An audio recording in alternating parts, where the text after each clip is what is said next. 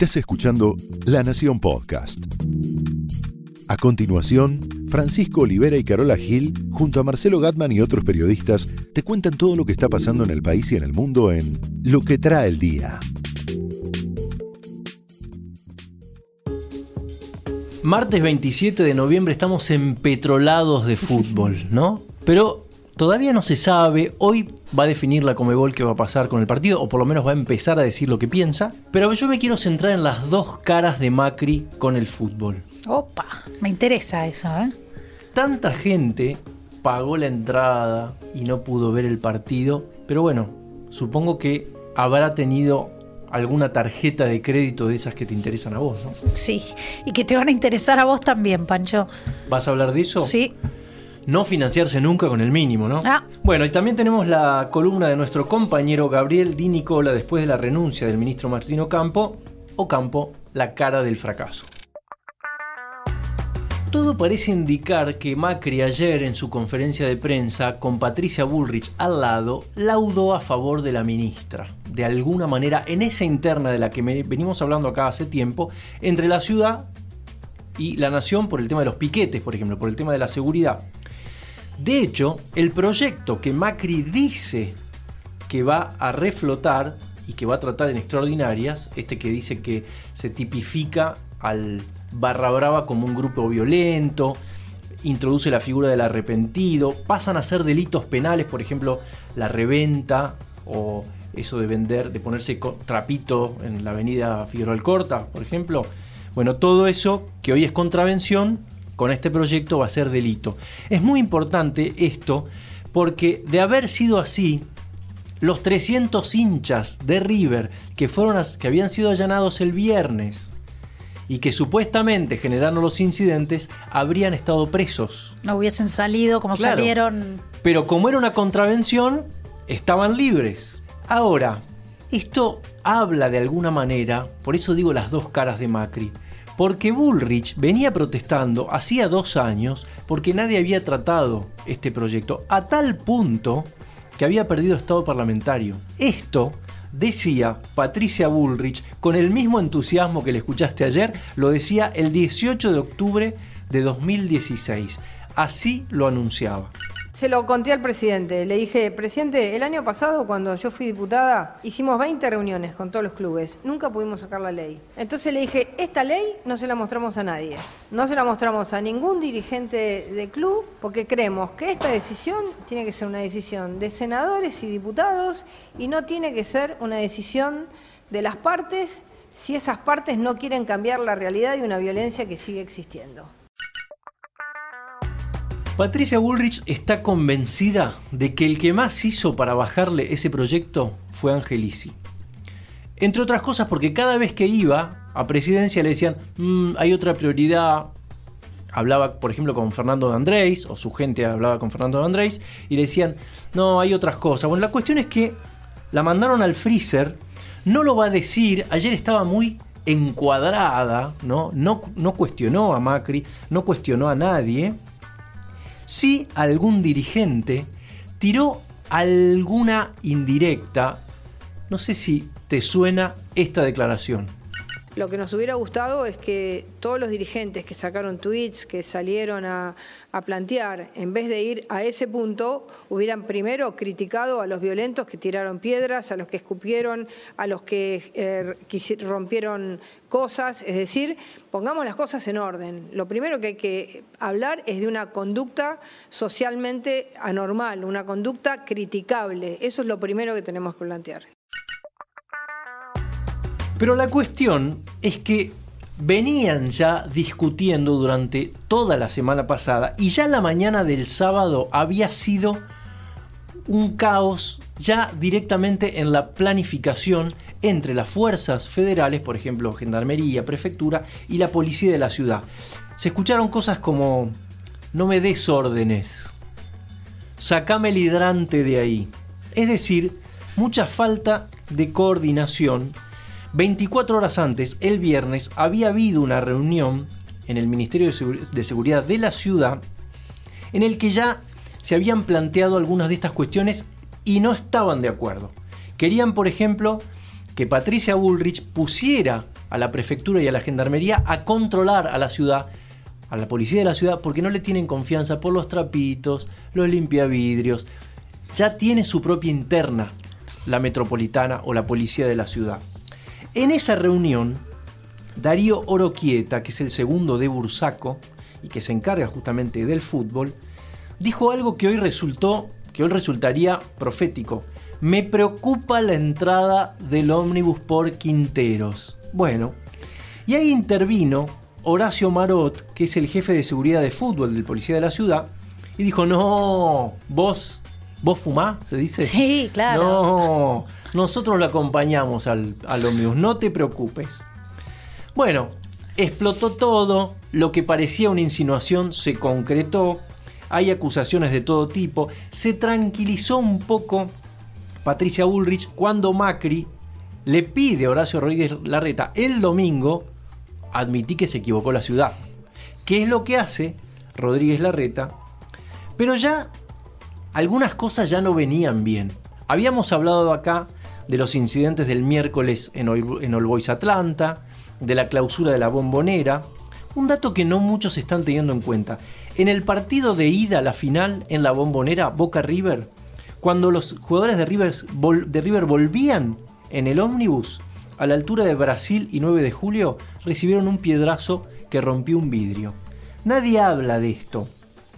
Hay algunos datos que podríamos tener en cuenta de todos modos para ver que es difícil despegarse del fútbol y que en algún momento Macri, si quiere que le vaya bien y si quiere esgrimir la bandera de la pelea contra las mafias, va a tener que dar una señal muy clara.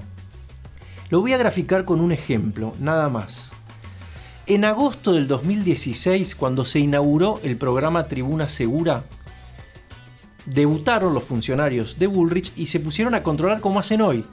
Tenés que mostrar tu DNI, empiezan a ver si tenés antecedentes, quién sos. Bueno, ese día dan con un prófugo que, era Maximiliano, que es Maximiliano Mora, uno de los líderes de los borrachos de la matanza. Viste que la hinchada de River se llama los borrachos del tablón, estos eran los borrachos de la matanza. Bueno, sacan algunos antecedentes y, entre otras cosas, ven que tenía, mostraba en Facebook fotos de entradas que había conseguido que decía entrada para empleados del club. Alguien se las había dado. ¿Las estaba revendiendo? O las usaba para entrar, ah, o para repartir, o las revendía. Y otra cosa que te va a interesar. En uno de los tickets, que era el que había usado para la final de la Recopa el jueves anterior, decía estaba el nombre de la agrupación Nuevos Dirigentes, es decir, se la había dado la agrupación Nuevos Dirigentes, que dirige, ¿sabes quién? Darío Santilli. Upa. Hermano. Me suena, me suena ese apellido. De Diego Santilli, que hoy queda a cargo, después de la renuncia de Martino Campo, del ministerio. En su momento, Darío Santilli explicó que ellos no tenían entradas para repartir, que en todo caso o sería falsa o habría algún empleado infiel ¿no? que la filtró. Cosas del fútbol, cosas que si no se esclarecen, van a seguir mostrando las dos caras de Mauricio Macri en el fútbol. Algunos dirigentes dicen, Macri, como se formó en el fútbol, cuando uno habla, muestra que en el deporte y en ese ámbito que lo formó, razona con lógica de la vieja política. No hay cambiemos en el fútbol. Tanta gente que debe haber usado la tarjeta de crédito para pagar entradas imposibles, populares tres mil y pico de pesos y más también. la reventa ni te digo. La reventa no es con tarjeta. No, esa la debes tener que pagar, pero con, con, me financio con el mínimo con eso. Bueno, te voy a decir qué no hay que hacer, sobre todo en estos momentos del mes. Estamos llegando a fin de mes, todo el mundo está haciendo malabarismo con, el, con su sueldo y sus ingresos. Porque ya podría estar en un semáforo con cinco naranjas, te diría. Revoleándolas por, por el aire. Bueno, y sobre todo en estos momentos de un contexto así de inflación y pérdida del poder adquisitivo, las tarjetas te dan una mano, claramente, ¿no? En algún momento pueden ser útiles. ¿Te acuerdas de esa publicidad? De tarjeta de crédito, sentite holgado. Claro, claro. Sentite, no quiere Sentite, decir que lo no estés. estás, no lo estás. Claro. Bueno, pero si bien te pueden dar una mano, también pueden ser la piedra que te hunde de por vida. Así que te voy a dar algunos tips que parecen obvios, pero a veces necesitas que te los digan así claramente para frenar la bola de nieve. A ver. Lo que es fundamental es ordenarse, Pancho, armarte un, un plan financiero sustentable para frenar esta, esta bola de, de nieve, porque sí están detectando los bancos que hay un incremento en la morosidad. morosidad, claro, sí, sí. siempre, ¿no? Si bien el, BC el, el Banco Central dice que no están números alarmantes y que es acotado, se está registrando un, incremento en la morosidad. Entonces, ¿qué hacemos si la tarjeta está desbordada y venís financiando así parte del saldo mes a mes? Vos lo dijiste, lo primero de todo. Que no hay que financiarse con el mínimo. Exactamente, exactamente. Nunca, jamás. Nunca, nunca. Eso, número uno en la lista, lo tenés que tener. Sobre todo sabiendo que las tasas actuales son altísimas. Estamos entre el 120 y el 130. Es una. Realmente la bola de nieve en esas tasas puede acelerarse mucho más rápido. La bola de nieve es un. Viene y te aplasta. Es una luz, ¿no? Exacto. Pero aparte, la velocidad en la que, en la que podés estar en un drama financiero es Claro. rapidísima. No es la de otros tiempos. Viste que había, bueno, cuatro meses te, te tiro con, con el pago mínimo y después veo. Bueno, No, no, hay nunca después veo. Entonces vos lo dijiste. Después, evitar el tema de, de las cuotas pendientes. ¿No? Ver cuántas cuotas ten- pendientes tenés antes de, De hacer otra usándola. compra, sí. Claro. Entonces mirar el resumen. Sí, ¿viste? porque uno Yo- dice, ah, por, por 500 pesos. 500 pesos, pero hay que ver cuántas tenés, viste que venís 5 de 12. ¿Entendés? Ese Qué- 5 qué de deprimente 12 es ese 5 de 12, tremendo ¿no? y el suéter ya se te gastó. Sí, sí, sí. Y ni te digo si es un whisky, No, que ya se acabó. bueno, mucho, mucho peor ade- Es como viste el tango aquel tapado de Armiño, que el, el tipo lo sigue pagando y, y ya la, la mujer lo dejó. lo Exactamente. Sí, yo tenía una amiga a la que, a le había pasado eso con un novio. Bueno, así que algo que parece inofensivo como una cuota puede ser el talón de Aquiles de, cualquier consumidor. ¿Qué están haciendo los bancos? Porque los bancos están registrando esto.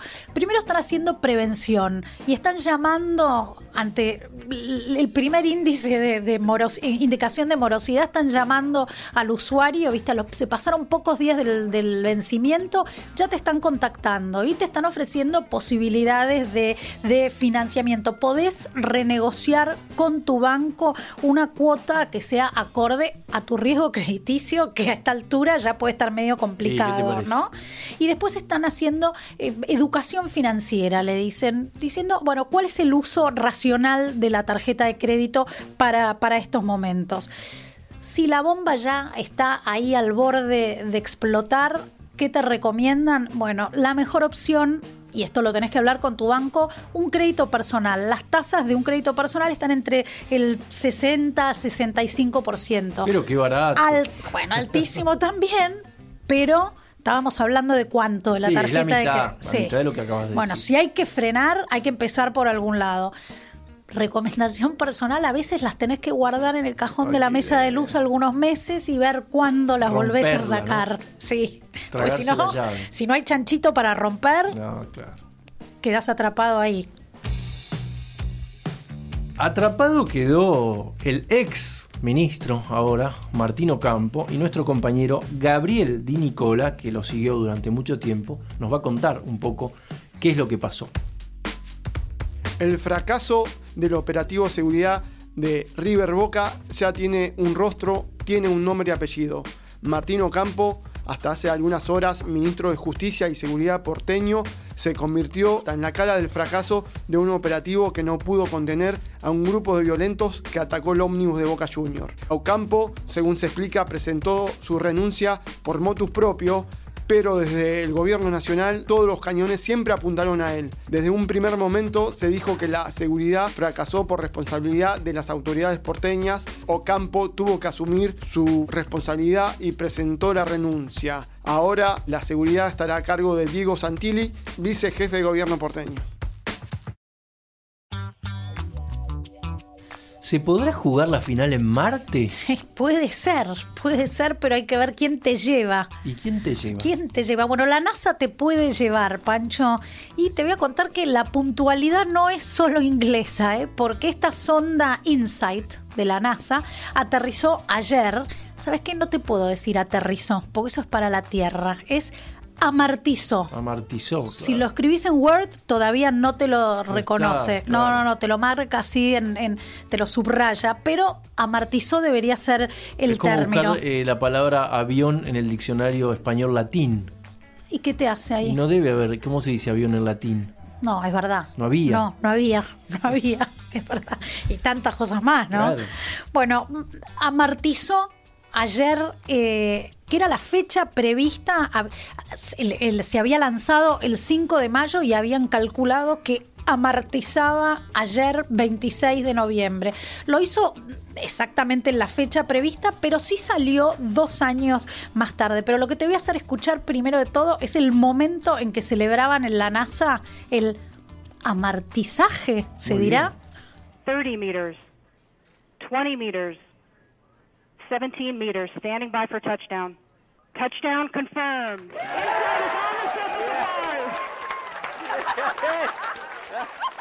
Bueno, el lugar en el que habían elegido para, para era el Elysium Planitia.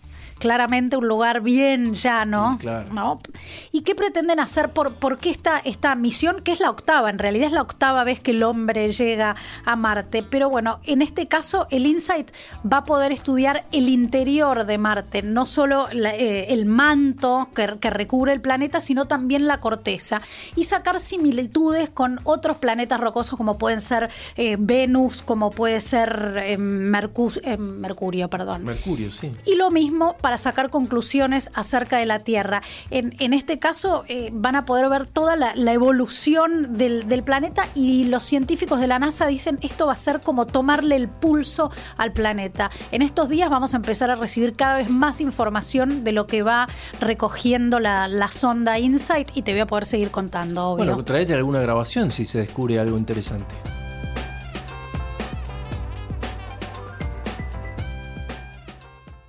Esto fue Lo que trae el día, un podcast exclusivo de La Nación. Escucha todos los programas de La Nación Podcast en www.lanacion.com.ar. Suscríbete para no perderte ningún episodio. Estamos en Spotify, Apple Podcast, Google Podcast y en tu reproductor de podcast favorito. Seguí escuchando La Nación Podcast.